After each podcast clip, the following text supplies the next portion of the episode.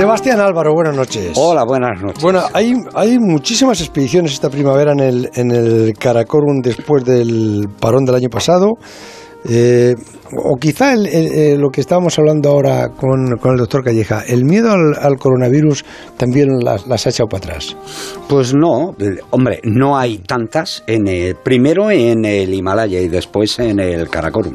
Ahora que nos vamos, como bien sabes, eh, Juanito y yo a la zona del, del Everest, primero va. No sabía qué, qué, qué excusa habéis puesto esta vez. Y qué barda, que el Everest es muy grande.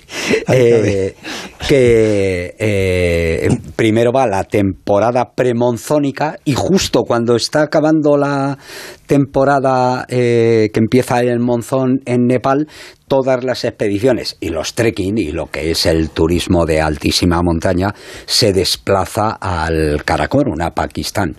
Así que eh, tanto en, en Nepal y en Pakistán lo que se ve es que, bueno, no hay tantas expediciones como en un año normal, pero desde luego se ha recuperado, por decirlo de alguna forma, la gran masa de, de expediciones y de trekking que hay todos los años. Eh, por ejemplo, al, al Everest este año no hay, normalmente suele haber 500, 600 alpinistas y otros tantos serpas y, y guías, y este año, a día de hoy, parece que hay confirmados unos 300 alpinistas y 300 guías. Pero esta tarde estaba hablando con, con un amigo de, una agencia de Pakistán que está en, en Madrid es- estos días y he estado hablando con él. Digo, "Me- eh, ¿cómo va a estar el K2 este año?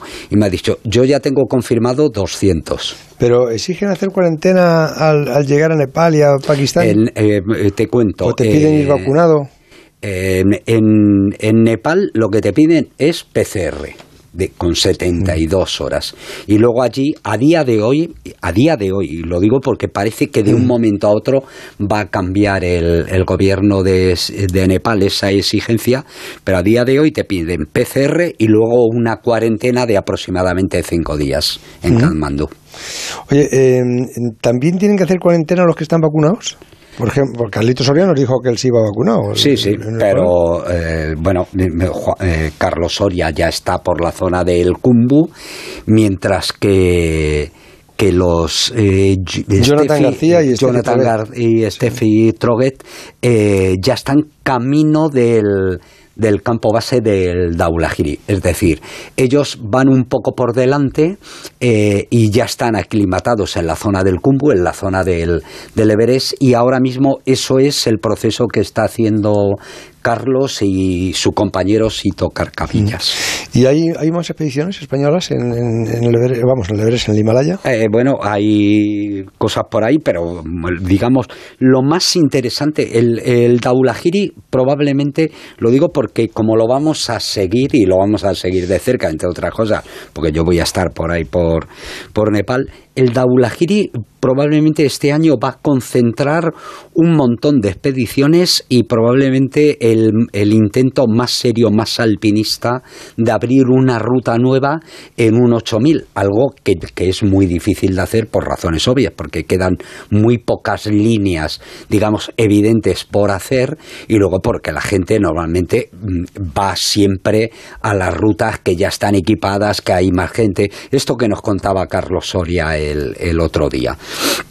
En, en la arista noreste del, del Daulahiri va a haber una expedición de gente muy fuerte, de Oria Kolibasanu, un, un alpinista que estuvo en el rescate de, de este de eh, Iñaki Ochoa de, de Olza, eh, Peter Hamor y Marius Gane. Y luego dos buenos amigos ecuatorianos a los que hay que seguir, sobre todo a la chica Carla Pérez. a- Hay que seguir a los dos, ¿no? Sí, No, pero vamos eh, a dejar que, que al otro se pierda, que le den. no, no, no, hombre, no, no quería decir eso. Oye, una cosa que te quería preguntar. eh, se, eh, volvemos otra vez a las dudas de si, si subió, si no subió. Y una de las que he leído es eh, que posiblemente eh, Stick, que fue quizá uno de los mejores alpinistas ¿no? de, los últimos tiempos. Pues sí, eh, se ha puesto en duda que hiciese cumbre en solitario en el Anapurna en, en el 2013, porque dicen que no aportó nada, que no hay pruebas. Em, a ver, no sé, Wally Stick falleció. Ya, no se puede defender. Pero ¿qué tiene que aportar un alpinista para probar que, hasta, que, ha, que ha subido arriba? Algo. ¿Eh? Algo. Ya, pero algo que es. Ah, una fotografía de la cumbre, el, el track del GPS, eh, llamar cuando está en la cumbre a, a, su casa y decir estoy aquí y como el teléfono el satelital te marca el punto de coordenada, pues ya lo tienes. ¿Y hay línea arriba? ¿Hay línea arriba en, la cumbre del Everest? En una con un teléfono satélite, sí. Bueno, en la cumbre del Everest eh, ya, ya contamos aquí que hace tiempo los chinos en la vertiente china han colocado eh, una torre de estas de 4G o 5G. Es decir, tú subes con tu teléfono no ahora cuando vayas Juanito y tú, seguro que hay una hamburguesería arriba de todo. eh, quiero decir, eh, esto que salió un artículo en el país sobre esta historia es una historia vieja. Y digo que es una historia vieja porque eh, y Stick le dieron el, el piolé de oro en el año 2014. Esto fue en el 2013. Mm. Los piolés de oro, los balones de oro, por decirlo de alguna forma, del alpinismo, que se da al mejor alpinismo de todos los años, se da con un año de retraso, vencido sobre la actividad, eh, se le dio por la cara sur de la Annapurna en solitario en una actividad, en un horario que, revolucionó todo lo que conocíamos hasta ahora.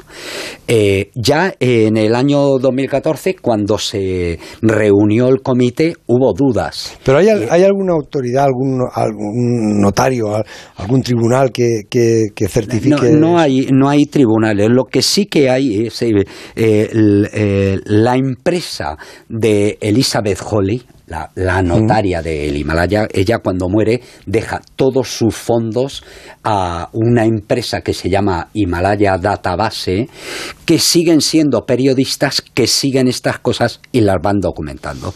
Y entonces, en este caso ha habido un periodista, Rodolf eh, Popier, que lo que ha hecho ha sido investigar con minuciosidad dos ascensiones de Welly Steck que no entran, digamos, dentro de los parámetros, por los horarios, porque no tienen fotos, etcétera, y han vuelto a salir 38 páginas de, sobre esta ascensión de la Annapurna. ¿Cuándo vais sin dedos y tú? Eh, el 22 de abril, todavía quedan dos semanas de sí, sí, sí, Te vendrás con nosotros. Claro. Allá